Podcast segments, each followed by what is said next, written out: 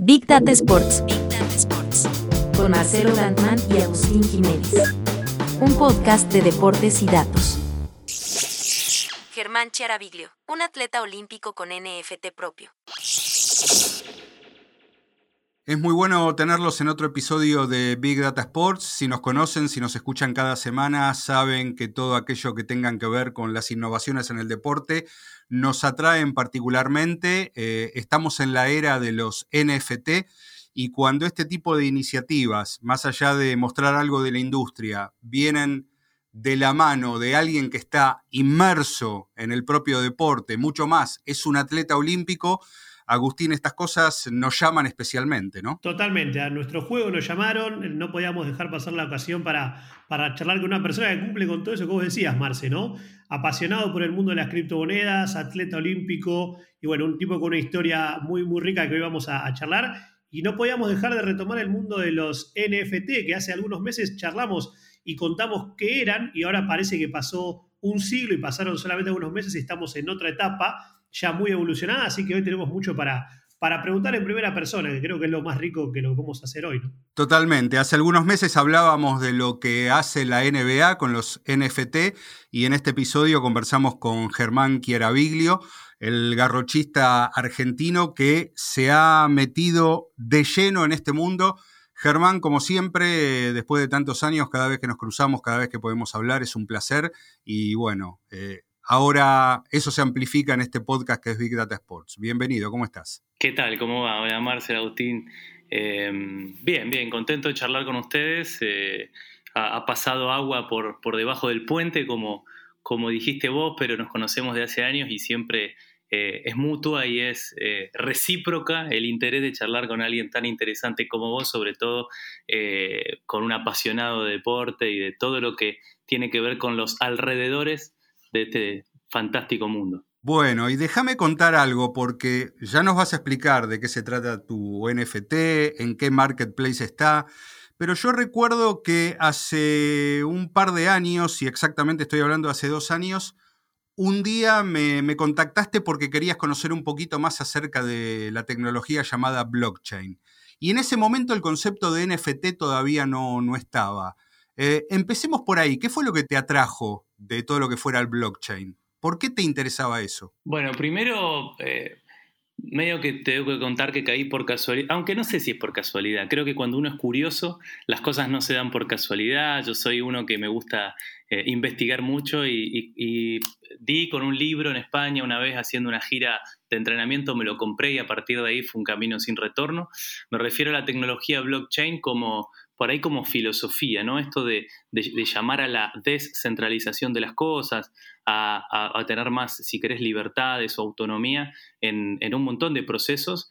Eh, eso asociado a la tecnología, que tiene que ver con la famosa cadena de bloques, eh, y cómo se genera y transfiere valor de manera digital e inclusive particionada, eh, con esta tecnología también inmutable, ¿no? Con esta capacidad que tiene de, de que no se pueden revertir eh, este tipo de, operaciones. Me, llamó mucho la atención porque empecé a ver cómo, de qué manera esta tecnología podría eventualmente eh, eh, aportar valor, si querés, valer la redundancia, al mundo del deporte, el cual estoy inmerso, desde diferentes tipos de cosas. Hoy vamos a hablar por ahí puntualmente de los NFT, que tienen que ver con un caso de uso de miles que puede llegar a ver, pero me parece que va a dar que hablar, tiene que ver un poco con una revolución de esta tecnología y así como fue la Internet a lo mejor de hace unos 20, 25 años o 30, me parece que la tecnología que subyace atrás de las criptomonedas o de los NFT o de estos casos de usos es la que me parece que va a sentar base o de plataforma para que el día de mañana podamos hablar de blockchain o cadena de bloques en el mundo del deporte, que es el que nos gusta y en otros también, eh, digamos que va a nutrir si querés, a, millones de, nuevos casos de usos. Sí, y yo tomo lo que vos decías, Germán, que me parece súper interesante porque así como el deporte, varias disciplinas están empezando a, apostar a la descentralización, a, las criptomonedas.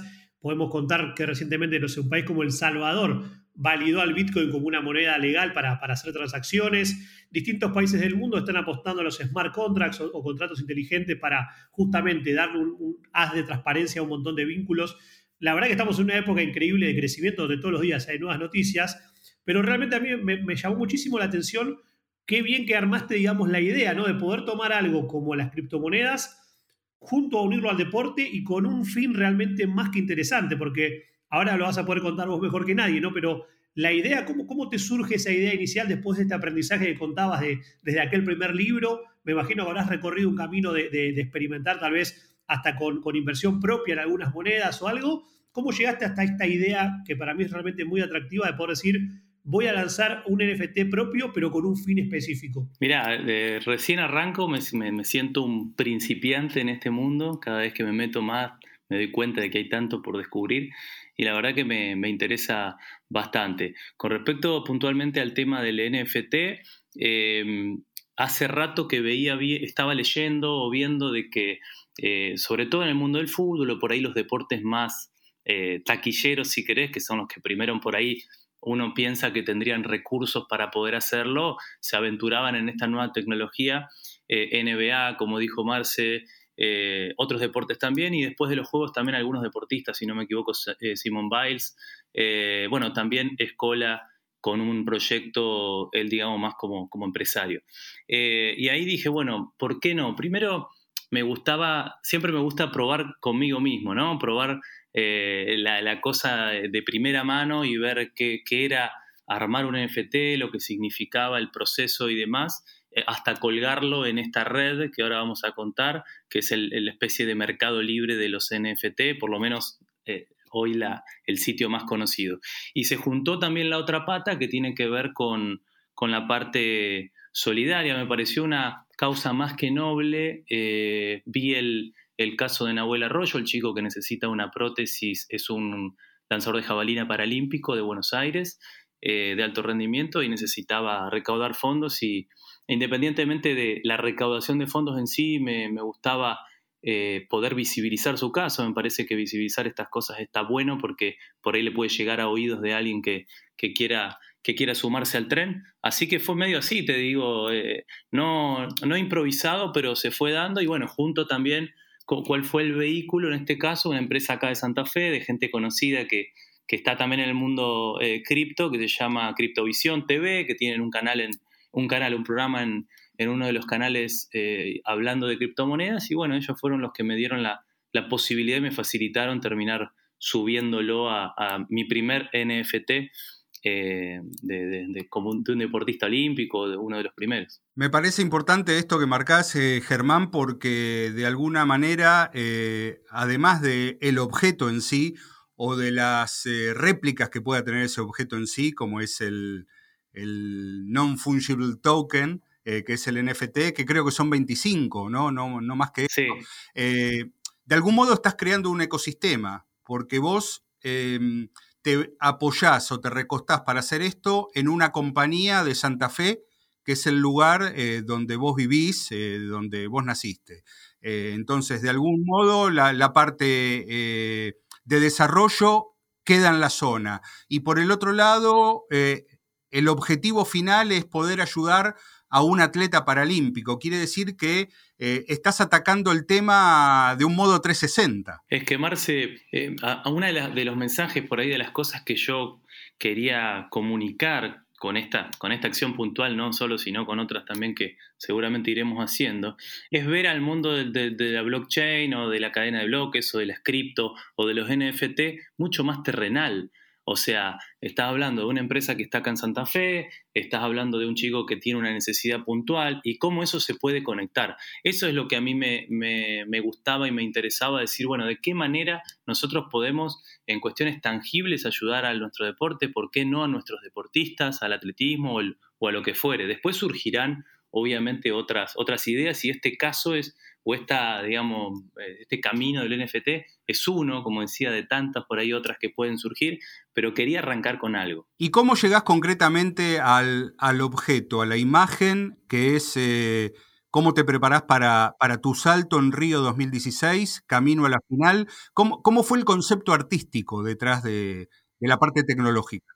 Mira, yo no me considero ni muy creativo ni muy artístico, pero la verdad es que cuando me hicieron, me empezaron a preguntar las personas de la, de la empresa que se dedican obviamente a la cuestión más técnica, pero después la parte de la elección, qué, pieza u obra de arte a, colocar sería en el mercado, ya depende de, cada uno, del deseo, ahí dije, bueno, eh, ¿qué, momento me gustaría por ahí que quede, si querés, inmortalizado en un NFT o qué eh, situación? Y bueno, elegí una de, de mi final eh, de los Juegos Olímpicos de Río o el acceso a la final de los Juegos Olímpicos de Río, que para mí fue un, hito en mi carrera deportiva, después de, haber como vos bien sabés, eh, competido y luchado contra mi pasado, eh, parafraseando un, libro que, escribiste eh, y un capítulo, y, creo que tiene mucho que ver con, mi historia de vida, entonces creo que estaba bueno como para arrancar con mi primer NFT y armar una colección de recuerdos olímpicos que después se me ocurrió ir subiendo otras cosas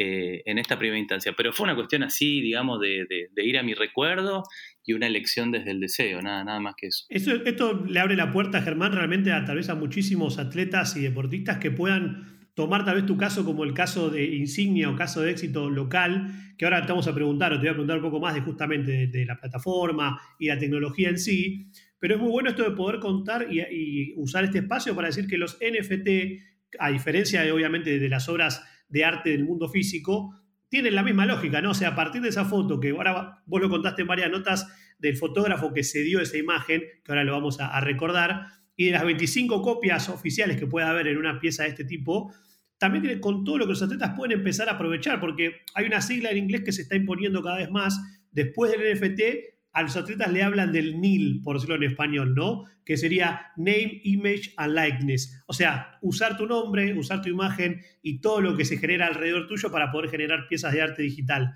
Esto abre un mundo nuevo, como venimos hablando, pero yo realmente te quería preguntar después de todo este camino que empezaste a recorrer, ¿cómo fue que, por qué decidieron la plataforma que decidieron? ¿Cuáles son los pasos a seguir? Porque tengo entendido que te pusiste un periodo de tiempo hasta, hasta marzo de 2022 para poder justamente subastar estas piezas? ¿Cómo es el proceso una vez que definiste tu NFT para elegir una plataforma?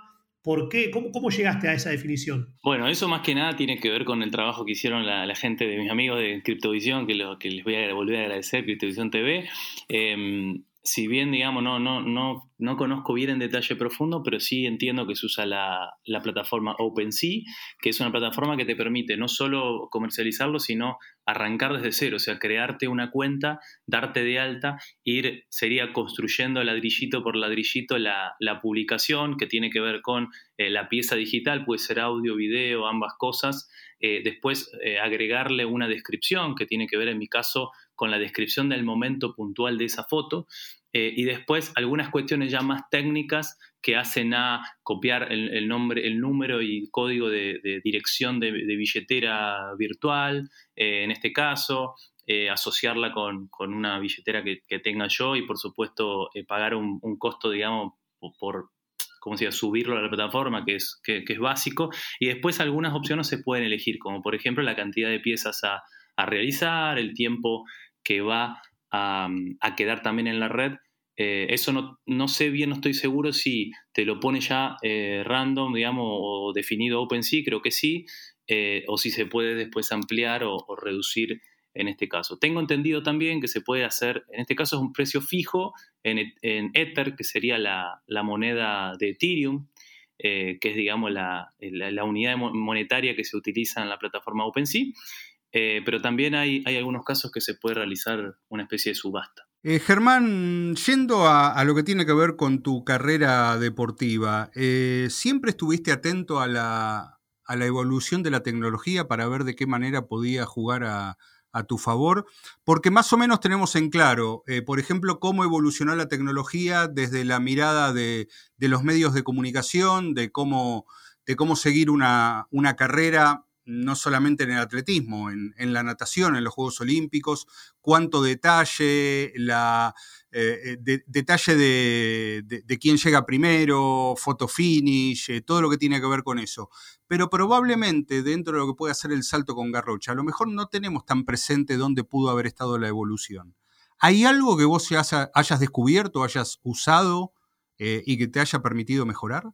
Mira, aunque parezca loco, yo lo veo en relación a otros deportes bastante, si querés, casero, como, eh, avanzó y evolucionó, por lo menos en mi disciplina, porque no, yo no he visto, al menos no he conocido eh, tecnologías o programas o aplicaciones tan eh, detallistas, digamos, o sofisticadas para poder medir ciertas cosas. Sí te puedo decir que hemos evolucionado, por supuesto, en la forma de, eh, de, filmar o de video o de las posiciones, desde dónde filmar, qué tener en cuenta, usar mucho la cámara lenta, para nosotros es, eso es clave porque claramente la velocidad del ojo para ver eh, o puede ver como máximo una vez, o sea, cuando se realiza un salto, pero después volver a verlo, el ojo humano no puede hacerlo y para eso está la tecnología. Hemos usado un programa que se llama Quinovea durante mucho tiempo por ahí, pero no, no tanto. Eh, sí, hoy con, una, con los celulares y, y, los, o las tablets eh, tienen una cámara suficiente como para avanzar por ahí en, en cámara lenta ciertos saltos. Ahora, em, todo lo que es, bueno, sí, por ejemplo, fotocélulas también para ver velocidad de los últimos eh, metros en el salto con garrocha. Eh, y, si bien el salto con garrocha es una prueba muy, eh, que tiene muchos componentes de la física, tiene que ver con eso, mucha velocidad horizontal, dispersión de fuerza, utilización de segmentos libres y demás, Em, hay tantas variables, hay tantas variables que por algún motivo el, mundo del salto con garrocha no se, no se puso tal vez tan exquisito en la cantidad de herramientas. Sí hay patrones básicos o cosas que tienen que ver con, la técnica que nosotros la miramos mucho, sobre todo con video. Eh, pero después es como que hay tanta variable que yo no sé si cuantificar a lo mejor un ángulo de entrada en relación, a ver, puede ser eh, un indicador, pero indirecto, porque podés tener un buen ángulo, pero haber utilizado la garrocha incorrecta, entrar a una velocidad que no era la adecuada, eh, poner la pierna en otra, eh, no sé si me explico. Claramente. son demasiados detalles como para, para digamos, que, sean usables esa cantidad de datos. Habría que hacer una meta, no sé, tener un disco rígido gigante para no sé si llegar a una conclusión tan, tan eficiente. Y te hago una pregunta, Germán, porque una vez eh, charlamos con Pau Pareto que nos contaba que una de las le hicimos una pregunta parecida y ella nos decía, mira, hay distintas cosas, pero una de las que a ella más le, había interesado era cómo el software, por ejemplo, de, cubrir competiciones de judo en su disciplina en todo el mundo le permitía entender y conocer rivales de una manera mucho más directa que en otra época era imposible y tal vez le había pasado que descubrió un rival llegando tal vez a una competencia internacional. En el caso de lo que tiene que ver con el garrochismo, ah, eh, ¿puede llegar a haber algo así interesante o te parece que también tiene que seguir enfocándose mucho más en ajustar lo propio, más que también estar viendo todo lo que pasa en competencias alrededor del mundo o en particularmente ciertos potenciales rivales, ¿no? Porque eso, me imagino que cada disciplina tiene su desafío de lógica de cómo funciona la preparación. No, por supuesto que tiene relación, porque desde el fenómeno de Internet y la posibilidad hoy en YouTube prácticamente de entrar a cualquier competencia del pasado con un archivo enorme, eh, de, inclusive ir a videos que, no sé de dónde salieron, porque de la época de la Unión Soviética o, o que tal vez, no sé, ni se filmaba, y ver de qué manera entrenaban, eh, cómo saltaban, si las características técnicas eh, o más o menos físicas eran parecidas a las que, a las que hay hoy. Por supuesto que es un montón de material súper interesante para contrastar, obviamente, con lo que nos pasa a nosotros. Es importante compararnos nosotros a nosotros mismos, pero si vos tenés, agarrás, por ejemplo, que yo lo he hecho porque me encanta, no sé, el los mejores cinco saltadores de los últimos 10 mundiales de atletismo y agarro y me, pongo a ver cómo entran con la garrocha, más o menos a qué velocidad, eh, qué diferencia de altura en relación a la toma tienen, o sea, ciertos indicadores de decir, bueno, ¿dónde estoy parado yo? ¿Dónde creo que puede, puede, puede estar el desajuste o, qué mejorar? Eso, digamos, Internet nos ha ayudado muchísimo. Por eso también eh, gracias a Internet vimos que en deportes como los nuestros, como atletismo, antes, cuando hace 20, 30 años en el medallero predominaban 3, 4 países, eh, hoy vemos eh, grandes resultados en países que no tenían tanta historia y muchos no te digo que han aprendido por Internet, pero más o menos se ha democratizado mucho la información y qué, qué tipo de, de entrenamientos le llega a los entrenadores diseminados por todo el mundo a bajo costo, ¿no? Claramente. Eh, Germán, supongo y entiendo que vos tenías, eh, antes de viajar a, Tokio, la expectativa de, contar una historia cuando volvieras y a tu regreso tuviste que contar una historia totalmente diferente. Eh, diste positivo, explicaste en un montón de entrevistas lo difícil que fue el confinamiento, eh, la sensación de, encierro. Yo quiero recomendar la, entrevista que te hizo Hernán Sartori en Clarín. Eh, impresionante. impresionante porque primero debo decirte que transmitiste muy bien todas las sensaciones que habías, que habías tenido y Hernán hizo lo que un buen periodista debe hacer y es eh, reflejar fielmente eso que le cuentan. Así que es impecable por los dos lados. Lo lamentable es la historia que contás, donde describís cómo, cómo lo sufriste, todo, todo lo que te pasó, la necesidad hasta de prácticamente eh, sacarle los tornillos a una ventana para poder respirar aire puro. Es la verdad que la sensación de agobio fue transmitida. Em, Ahora lo que yo quiero saber es, ¿hubiera existido otra forma de pasar ese trance? ¿E-, ¿Estaba materialmente posible la posibilidad de que fuera de otra manera? A mí me hubiese encantado y, como soy yo, como, como es mi personalidad, te digo que sí, porque eh, yo soy una persona que, que, trato de cuando identifico una situación que se puede resolver, mejorar, cambiar, automáticamente actúo.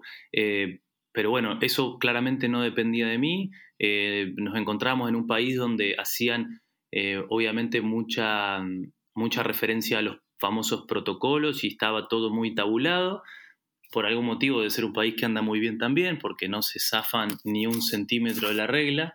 Eh, pero el tema es cuando, porque también son seres humanos, uno identifica que en algún punto se les fue la mano o se bandean porque yo lo, dije varias veces, si bien estaba muy, muy, muy bien controlado el tema físico y de los, eh, y de los síntomas de COVID, a pesar de que no teníamos contacto físico con médicos, sí nos tenían controlados muy bien y, eso funcionaba.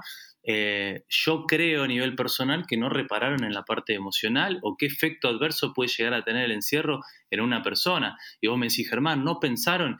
Y Marce, si una psicóloga te escribe por correo electrónico para ver cómo anda. Imagínate qué frialdad puede llegar a tener una relación humana que alguien que tiene que velar por tu parte emocional te escribe un correo que es texto.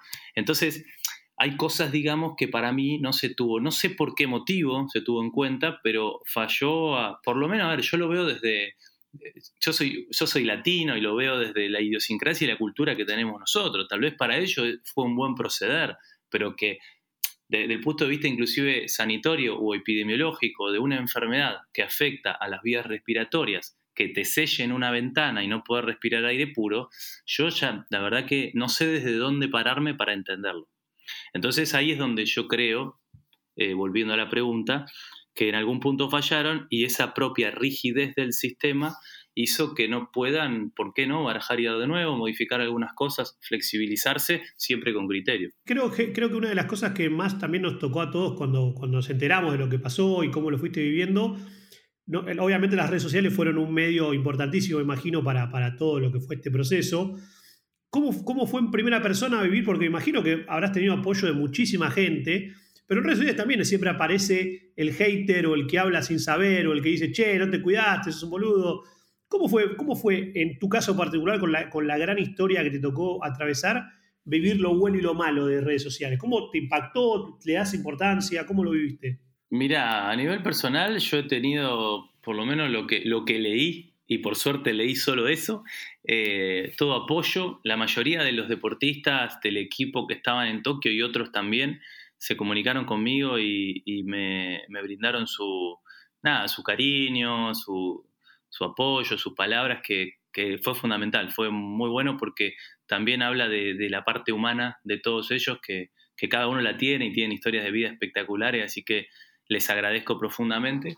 Y con respecto a lo otro, a lo que tiene que ver con, los haters, que se ve mucho en redes sociales también, primero, eh, me parece, no quiero generalizar, pero me parece que la mayoría de los que se dedican a esa profesión, si querés, eh, no, son del mundo estrictamente del deporte, son eh, que está bien porque mucha gente que nos sigue no es de, no es de ese mundo, pero, pero bueno, ahí creo que se abre todo, una, todo un mundo nuevo que tiene que ver con la gente de una época que no es la mía, yo tuve que aprender porque yo viví pre-redes sociales y ahora estoy aprendiendo y viviendo el post, pero eh, hay jóvenes que ya nacieron en este, en este mundo, y tiene que ver con esa compuerta de agua que, yo siempre pienso en con que eh, cuanto más la abro, tengo más exposición, pero eventualmente puede llegar a ser un boomerang que tengo que tener la capacidad de poder aguantarme el, vuelto. Eh, y en ese sentido, ahí está en cada uno ir aprendiendo en cómo manejar las redes sociales, porque yo nunca puedo controlar lo que dice el otro, de dónde se va a parar, o lo que sí puedo manejar o intentar manejar es cómo lo voy a tomar yo. O sea, desde dónde me voy a parar ante un insulto, ante, ante una crítica o demás, o al menos eso es lo que yo eh, trato de hacer, porque si no, es, es, imposible, te excede, se te escapa de las manos y obviamente si, si, si la ola te sobrepasa o la demanda sobrepasa la oferta, una cuestión de energía, obviamente la terminás pasando mal, como le pasó a muchos chicos. Y siguiendo con el tema de redes sociales, que siempre me interesa preguntarle a los atletas con los que hablamos, me imagino que así como en tu caso sos una persona que le gusta aprender, investigar, como lo contaste con el blockchain, redes sociales también abre un mundo, como decías recién, de un posible boomerang, ¿no? También, pero también trae muchos beneficios para muchísimos deportistas y atletas que pueden mostrar cosas que hace unos años eran más complejos, ¿no? O sea, muchísima gente que la que no está involucrada tanto en el deporte había un vínculo con deportistas que parecían que eran cada cuatro años y después era como invisible, ¿no? Cuando terminaban los juegos no sabíamos bien qué pasaba. En redes sociales ha traído una, digamos, un vínculo mucho más cercano en el, día a día. Y personalmente, ¿cómo, te quería preguntar cómo, cómo delineás si es que tenés alguna estrategia de redes, si hay alguna que te guste más que otra, qué provecho le podés sacar, porque también entendemos que a muchísimos deportistas de distintos deportes les sirve también hasta para desarrollar estrategias con sponsors, poder vincularse con marcas que apoyen al deporte. En tu caso personal, ¿cuál es tu preferida? ¿Cuál te gusta? ¿Por qué? ¿Cómo lo, cómo lo vas manejando eso? Bueno, primero, eh, muy, muy feliz en esta era de que se pueda eh, mostrar, si querés, o hacer de vidriera a, a, nuestros deportes, los deportes que por ahí históricamente en medios tradicionales no tuvieron el espacio que a nosotros nos hubiese gustado por millones de cuestiones, sobre todo económicas, y, esto ha, dado otro canal mucho más barato de democratizar, hacer eh, más universal ciertos deportes, y, para eso está buenísimo. A mí me encanta, a mí me encanta que haya un montón de, atletas, ponele de atletismo, que sean hoy mucho más conocidos y que, consigan un canje, un sponsor o lo que sea. Eh, no, a ver, sin ser ni siquiera eh, eh, campeones sudamericanos o, panamericanos. Y eso habla de que hoy hay herramientas para poder visibilizar historias de vida, resultados deportivos, lo que vos quieras. Después con respecto a las estrategias de, Instagram, no, la verdad que no me considero bueno en eso, sinceramente es algo que hablo con todo mi, entorno cercano, me cuesta una banda, yo soy más, eh, más para adentro en ese sentido, sobre todo lo que tiene que ver con mi vida personal, eh, trato de, cuidarla, de, de, preservarla, y, a veces me doy cuenta que se me escapan algunas oportunidades o algunas tortugas, pero al mismo tiempo eh, es un precio que yo quiero pagar. Es un precio que yo quiero pagar porque eh, esa parte de mi vida yo creo que no tiene precio, no es monetizable. Eh, entonces, bueno, por ahí se me va. Algunos eh, también son más carismáticos a la hora de las redes sociales y creo que esa es una, una herramienta espectacular para poder eh, generar, conectar con la, con la audiencia, como vos recién mencionabas, el famoso fan engagement, viste, ese entrelazamiento con, con el público que te sigue que bueno, un poco me, me trato de subir al tren, pero no estoy, eh, a, digamos, a fondo, sino que, bueno, dentro de cómo es mi personalidad, más tranquilo y más para adentro, trato de, de, que cosas, porque claramente sirve. A ver, se consiguen cosas, se, visibilizan, eh, y lo que me di cuenta en los últimos tiempos es eh, que la pelota está más en manos del deportista que antes en relación a qué contenido quiero que se comunique de mí. Entonces está mucho más bueno porque si yo soy astuto y tengo la capacidad de ir construyendo, eh, puedo eh, eh, contar o, mostrar el contenido que después los medios de comunicación eventualmente van a subir. entonces que eso tenga, no sé si una línea editorial si querés, pero sería algo así de, mi vida, la parte de mi carrera deportiva. Y eso está bueno. Déjame decirte, Germán, en mi nombre y en el nombre de Agustín, que después de escuchar esta respuesta, eh, llegamos a la conclusión de que tenés muy claro cómo se deben gestionar al menos tus, tus redes sociales. Sí, porque saber apreciar qué quiero mostrar y qué no quiero mostrar, qué quiero que se conozca de, mi carrera profesional y qué no, eh, es un valor eh, interesante y no siempre el deportista tiene en claro eso. Se supone que comunicar mucho, comunicar todo es una buena manera y a algunos le funciona y, eh, a otros no. Y también déjanos decirte que, bueno, que ahora los atletas tienen todo el poder, ¿no? Concentran una, una cantidad de publicaciones, de información, de cosas que le interesa al fanático con una conexión directa de ese fanático. Y eso tiene, tiene un gran beneficio. Pero también una gran responsabilidad. Cuando vos. Enorme. Enorme, digamos. Entonces, ahí también es, como, como hablamos al principio de la tecnología blockchain, que si por ahí volveremos, que tiene que ver con.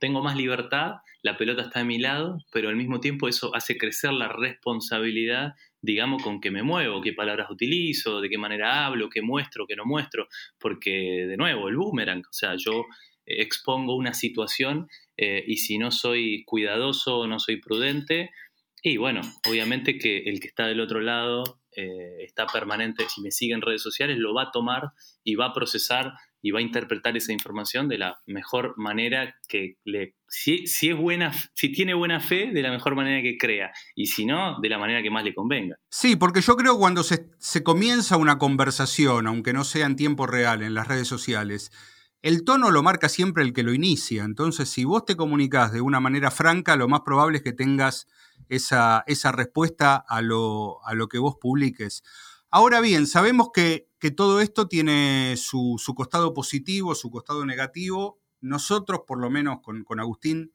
tratamos de apoyarnos en lo positivo y estamos en una era muy especial porque en esta posibilidad de que las redes sociales sean como la gran ventana de tu vida donde vos mostrás todo, dentro de eso aparecen las cuestiones como lo que se llama ahora temas de salud mental, que en una época se relacionaba a no mostrar esa faceta como una forma de debilidad, ¿no? Y ahora probablemente, no solamente la gente que te quiere, sino la gente que probablemente no te conoce, pero a través de las redes sociales vos le caes bien, muchas veces están más interesados en saber cómo te sentís que en qué resultado tuviste en una competencia, ¿no? Entonces me parece que ese es un aspecto positivo que traen las redes sociales y trae el abordaje de, ciertos temas que antes eran imposibles de conversar y que ahora se plantean más abiertamente. Sí, me parece súper importante este punto que marcás, eh, porque si bien, como, como el otro día hablaba con un amigo, si bien las historias de vida siempre existieron, eh, no se conocían. O, a lo mejor el, eh, el proceso de cómo llegar a una medalla olímpica o cómo llegar a una final muy pocos lo retrataban a lo mejor desde el punto de vista de los medios de comunicación y sí, y sí se cubría mucho el resultado en sí. Ahora, cuando te das cuenta y empezás a desmembrar que atrás de cada medalla, cada, hay historias de vida, hay, chicos que pasan por experiencias duras, difíciles, o sea, todo lo que es el proceso del entrenamiento, vos como eh, eh, fanático, como seguidor de las redes, ¿cómo no te vas a enamorar aún más de ese que sacó la medalla? No solo sacó la medalla, sino que viajó en Bondi, tuvo tal historia, eh, tuvo problemas con un familiar, se peleó con la mujer o no, tuvo que vender el auto. Bueno, eso para contar catástrofe, pero también hay cosas, un montón de cosas lindas. Y vos nombraste algo clave, que son las emociones. ¿Y por qué nos, nos movemos, Marce? Nos movemos por las, emociones. Eso es lo que a nosotros yo creo nos, nos, nos, atraviesa. Eh, en un partido de fútbol, en un equipo de fútbol, gana, pierde, demás, pero las emociones que eso a nosotros nos provoca.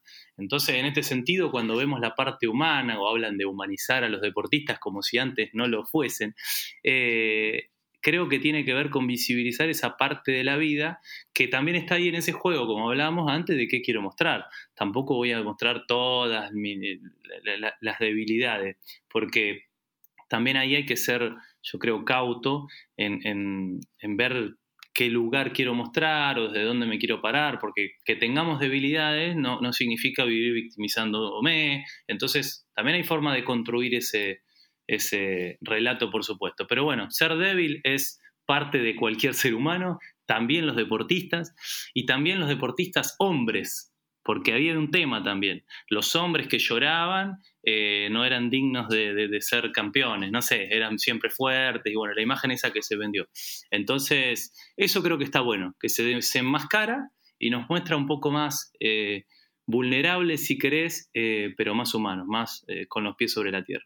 Creo que no hay nadie que me pueda responder mejor esta pregunta, que la tengo de los juegos, que tiene que ver con Duplantis, ¿sí? que, obviamente es tal vez, obviamente que acá ha, sido una, un impacto para los que siguen más seguido y también los que no, el mundo del atletismo y particularmente tu disciplina.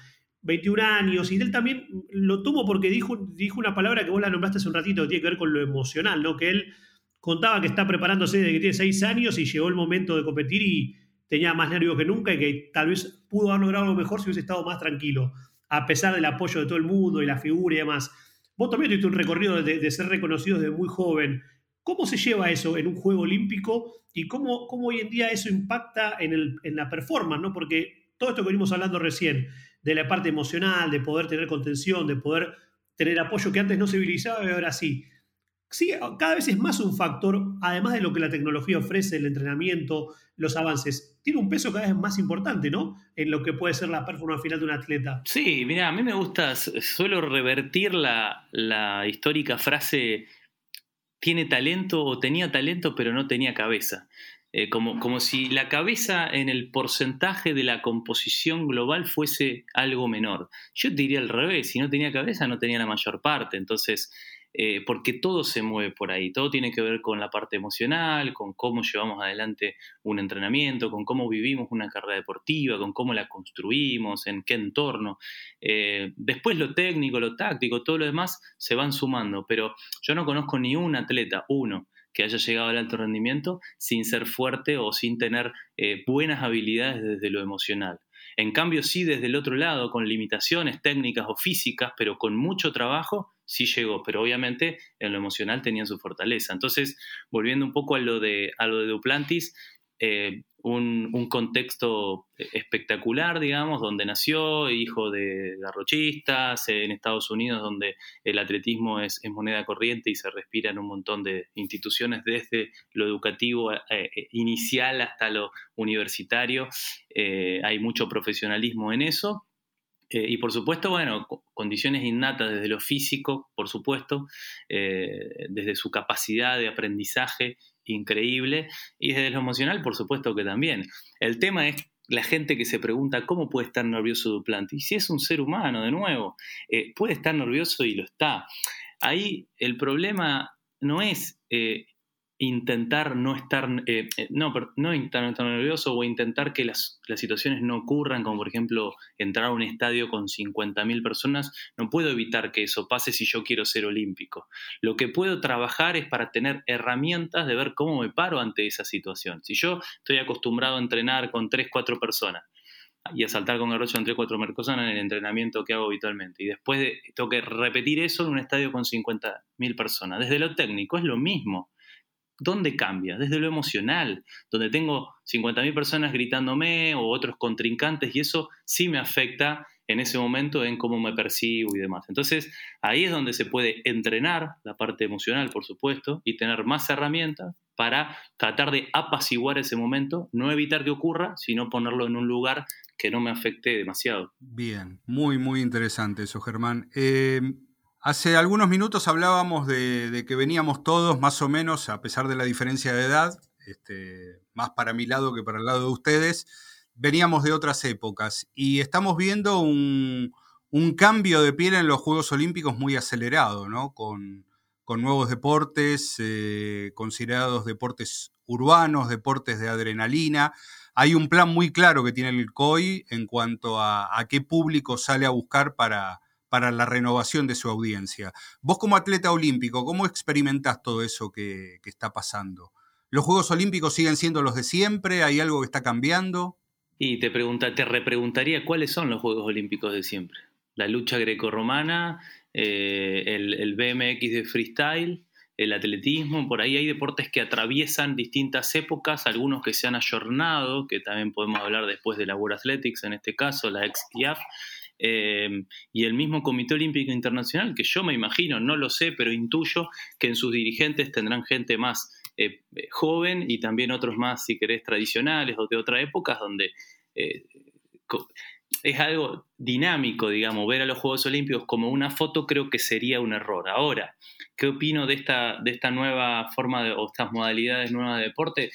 Y eh, la verdad que a mí, me gusta en parte porque tiene que ver mucho con el, con el entretenimiento, con, ver disciplinas por ahí, no tanto deporte, ya se habla más de disciplinas, eh, con, entrelazar los, los escenarios deportivos con las ciudades, o sea, ir más hacia la gente, por eso se vio mucho en Buenos Aires 2018 como eh, se podía hacer deportes en, parques temáticos y, y, interactuar mucho más con la, con la población. Y obviamente son pruebas que se van haciendo eh, y a ver qué recepción tiene el público, porque más allá de lo romántico de los Juegos Olímpicos, no nos olvidemos que si no tenemos del otro lado el apoyo de, la gente en el sentido de que sean entretenidos, de que sean... Eh, que se puedan transmitir por televisión, de que se pueda vender derechos y demás, eh, ¿cómo se van a financiar los, los, deportes olímpicos o las federaciones internacionales? Entonces, en ese equilibrio me imagino que deben navegar surfear los, los dirigentes y, yo veo bien que haya siempre, eh, digamos, ganas de, esa, ese cambio constante en el sentido de, buscar y acercarse a la gente, pero bueno, yo creo que en algún punto nos vamos a acercar a un límite porque se viene todo lo que es la, los e-games y, y, demás, donde, bueno, ya yo no sé dónde pararme, digamos, porque obviamente que yo tengo 35 y tengo un poco de cabeza más de antes, conservadores, y, los jóvenes de hoy te dicen, no, los SEA Games, deportes olímpicos de una. Entonces, bueno, ahí creo que se va a dar un gran debate, lindo, interesante, acalorado, por supuesto, que será bienvenido para, nuestra comunidad. Bueno, y Sebastián Coe, ¿qué hizo para ayornar el atletismo? ¿Eh? A, veces, a veces vemos que hay polémica ahí ¿Cómo ha cambiado todo el mundo atlético en cuanto a, bueno, a ocupar un lugar en las grillas televisivas, en el interés de la gente? Está todo disperso, hay un montón de cosas para hacer ahora. Mirá, yo, lo, yo vi, lo, veo muy bien, digamos. Yo tengo una, una mirada positiva con e, este remake que se ha hecho de, y esta renovación, si querés, de, rebranding de la marca eh, ex IAF, que era la Federación Internacional de Atletismo, hoy llamada World Athletics, que esto surge de una encuesta, digamos, y, relacionar eh, a, la sigla IAF que nadie entendía, se hizo una encuesta a todo el mundo de qué significaba y cuando vos ves en el mundo de World Rugby en el rugby o, en otros deportes también, asociar eh, la gente, digamos, como que eligió estas dos palabras, World Athletic, mundo atletismo, eh, mucho más, si querés, amigable y más cercano. Es, eh, fue un primer puntapié como para acercarse más a la, a la gente y otra de las cosas tiene que ver con la gobernanza, con la administración de la Federación Internacional y para mí va más de la mano con cómo se administra o gerencian, digamos, las, las empresas o instituciones más en esta época, no tanto verticalismo y estructuras eh, tradicionales con personas que hacen multifacetas, sino mucho más la división del trabajo, se tercerizaron ciertas áreas y profesionalizaron, eh, con mucha auditoría también, pero y, se ayornaron obviamente al movimiento de los jóvenes hoy, en redes sociales eso se ve mucho, salieron a captar gente joven, eh, renovando todo lo que es eh, la imagen, usando mucha, mucha gráfica, anime, cosas de interacción entre la realidad virtual y, digamos, y archivo que ellos tenían de video y, y, foto y demás, y eso, eso creo que está bueno porque, porque nada, va, va, es como que se subieron al tren de de lo nuevo y se ve, y se ve, digamos, en, la cantidad de, gente y, en la interacción que hay. Yo lo veo positivo. Yo quería terminar, por lo menos de mi parte, Germán, volviendo al principio, a hablar nuevamente de cerrar con blockchain, que primero te quería pedir si, que, cuentes o qué le podrías contar a los atletas que escuchan o escucharán este podcast, qué recomendación le haces, porque la verdad que esto le abre de vuelta, como dijimos al principio, una ventana a muchísimas disciplinas, asociaciones, atletas de todo tipo de poder encontrar un camino para, poder avanzar en el mundo de las criptomonedas. Y lo segundo que te quería preguntar, que esto ya es a, nivel justo personal, ¿qué NFT te comprarías vos si pudieses ofertar, no sé, por el, algún deportista, que algún héroe que hayas tenido, lo que sea? Porque realmente eso casi nunca lo, lo ponemos en la balanza y es algo de lo que le da magia también a todo esto, es decir, che, yo no sé, veo, la gente no lo está viendo ahora, pero estamos grabando y, por ejemplo, Marce tiene atrás una foto icónica de Jordan. Y no sé, Marce, tal vez la ofertarías si estuviese el NFT de esa foto y así cada uno, ¿no? Vos, Germán, ¿por dónde irías en ese sentido?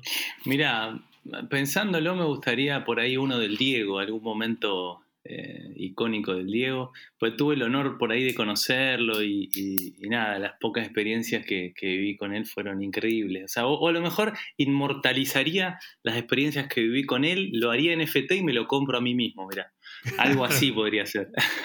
Está muy buena, está muy buena la... Sí, y de hecho, bueno, ya, ya se ha lanzado ahora, está Gerard Piqué atrás de, de una iniciativa. Este, mira, hay tantas ahora compañías tecnológicas atrás de esto que no quiero nombrar a, no, por omisión, sino porque temo confundirme con quién exactamente está este, haciéndolo, porque bueno, es un caso de, viejas leyendas del fútbol y, Diego Maradona es uno de ellos, pero bueno, esto habla de, la explosión que está teniendo ahora los eh, NFT, los fan tokens, donde, bueno, hay que me parece que ahora viene la etapa de empezar a, de algún modo, a educar al fanático sobre de qué se trata todo esto y, cómo, cómo, llevarlo adelante.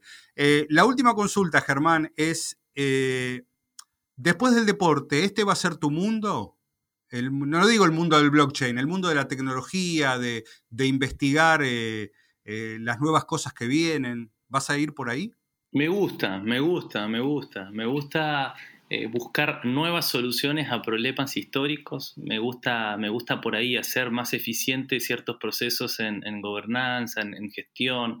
Eh, estoy estudiando también un posgrado en, marketing en, una universidad que se llama Johan Cruyff Institute en Barcelona y mm, que apliqué para una beca y, la obtuve y estoy muy contento porque voy a seguramente hacerme de nuevos contenidos y ampliar mi red de contactos, que es lo que más me interesa y ver un poco cómo en el mundo del deporte por ahí en otros países o en, o en la industria o en, empresas eh, líderes eh, manejan un montón de cosas que, hacen a, la mejor gobernanza del deporte. Me encantaría. Así que bueno, la blockchain puede ser desde hoy un, a un pasatiempo a, ¿por qué no, el día de mañana la aplicabilidad en el, en el mundo deportivo que, que bueno, eh, bienvenido, lo, lo llevaremos adelante. Eh, sinceramente, Germán, vas a tener todo el éxito del mundo en eso porque, bueno, eh, tu, seriedad a lo largo de toda, de toda tu carrera deportiva eh, es algo que es tuyo, que te va a acompañar y que lo vas a llevar a otra, otra esfera. Imagino, bueno, por lo que decís, vinculado al deporte, pero eso, eso no se pierde, eso está siempre, así que, este, bueno, ahí, ahí te vamos a estar viendo y siguiendo también cuando ya des el próximo paso. Ojalá tenga la, posibilidad de ponerle el 20% de la emoción y pasión que le puse a mi carrera deportiva, a lo que haga y emprenda en el futuro, eh, seguramente me vaya bastante bien porque soy un apasionado de esto y me encanta el deporte. Así que bueno, desde donde me toque, colaboraré y ustedes me van a ayudar a difundirlo. Totalmente, contá con eso. Bueno, le tenemos que decir a, Germán que nosotros siempre cerramos con un datazo y el que tenemos preparado para hoy lo, vamos a dejar involucrado a Germán Chiaraviglio, porque tiene que ver justamente con una encuesta hecha sobre criptomonedas. Hay una consultora en Estados Unidos que se llama Morning Consult, eh, que hizo justamente un relevamiento entre 2.200 personas adultas para ver qué familiaridad tienen con el concepto de criptomonedas. Y el resultado dio que sobre esos 2.200 encuestados, eh, entre todos los adultos dio que casi el 40% está familiarizado con el concepto. Pero cuando se empezó a desagregar esta encuesta y le preguntaron a aquellos que no son fanáticos del deporte, ¿qué saben de criptomonedas? Ahí la familiaridad con el asunto bajó un 23%. De un 39% bajó un 23%. Y sobre los encuestados que tienen relación con el deporte, por ejemplo, los que son fanáticos del deporte, en un 47% dijeron que conocen el término o lo que son las criptomonedas. Los que son muy fanáticos del deporte, los fans ávidos, ahí subieron a un 66%. Los que son fanáticos de los esports subieron a un 70% y aquellos que son fanáticos de las apuestas deportivas, que están al tanto de todo lo que pasa en cada momento, llegaron a un 72%. Quiere decir que, Germán, estás en la industria correcta. Si, te gustan las criptos, te gustan los fan tokens, la gente del deporte es la que más sabe del tema. Bien, o sea que el deporte está, está pionero, digamos, en este mundo. Así que bueno, contentos y ojalá también, como, como pasó hace un ratito, me parece que uno de los de los mejores eh, de las mejores acciones que podemos hacer ahora es, eh, poner energías también en educar y en visibilizar esto porque también está bueno muchos no entienden de qué va y, y nosotros inclusive en algunas cosas así que nada creo que mucho camino por recorrer mucho trabajo por hacer y muy entusiasmado con este con este nuevo mundo así que nada, agradecerles a ustedes por este espacio. Germán Cherabilio, muchas gracias. Vos, Agustín, saltar como Germán nunca, ¿no? No es lo mío. Yo voy a tratar de ir directo al mundo de las criptomonedas y estando muy atentos a ver cuáles salen, porque esto de que salga la del Diego, las de Messi, las Copa América, va a haber lindas pujas, así que hay que estar mirando el market minuto a minuto. Si alguien quiere algo difícil en los Juegos Olímpicos y el atletismo, ahí está el salto con garrocha. Realmente una disciplina para muy pocos. Veo, veo una cosa maravillosa. ¿En dónde? En Flow. ¿Y vos qué ves? Flow es para vos. Más información en flow.com.ar. Big Data Sports, un podcast de deportes y datos. Gracias por conectar. Hasta el próximo episodio.